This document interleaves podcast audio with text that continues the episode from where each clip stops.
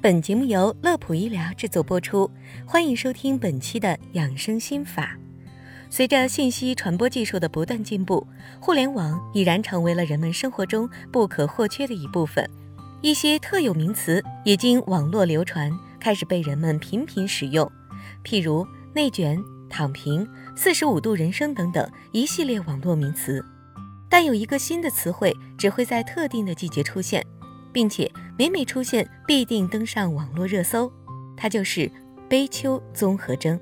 只从名字上来看，单单一个“悲”字就足以说明这个词汇的主要含义。那么究竟什么是悲秋综合征？又该如何进行预防呢？今天我们就一起来说道说道。众所周知，秋天总是一个容易让人多愁善感的季节。进入秋天以来，有不少朋友的心态都发生了一些变化，具体表现为情绪低落、抑郁、焦虑、暴躁等等。这些就是我们所说的悲秋综合征，主要来源于以下两大因素。第一个因素，受季节变化影响，进入秋季以后，天气开始逐渐转凉，白天光照也日渐减少，这就导致了我们体内激素发生了变化。进而使得情绪与精神状态受到影响，形成心理亚健康。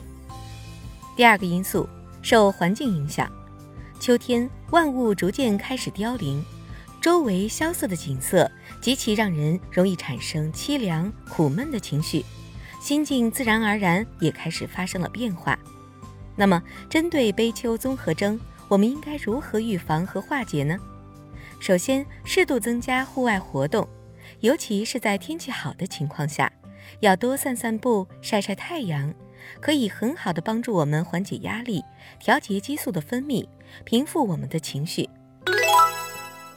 其次，合理健康饮食，可以多吃一些能让我们感到更加快乐的食物，也就是可以更好分泌多巴胺的食物，比如说香蕉、杏仁、鱼类等等。除此，还可以多吃一些新鲜的瓜果蔬菜，摄取足够的维生素及矿物质。最后，学会自我调节，保持乐观的情绪，学会自我放松。遇到问题时，不要钻牛角尖，不妨换个角度来进行考虑。当然了，增加社交活动，向朋友、家人倾诉也是不错的选择。最后提醒小伙伴。如果发现自己存在负面的情绪，不要急于否定和批判自己，要试着接纳自己。可以试着用上面的办法来调节一下。如果没有效果，并且这种负面情绪已经超过了两周时间，这个时候还是建议前往医院进行就诊。好了，本期的内容就到这里。乐普医疗健康调频，祝您生活安心，工作顺心。记得点击关注，我们下期节目再会。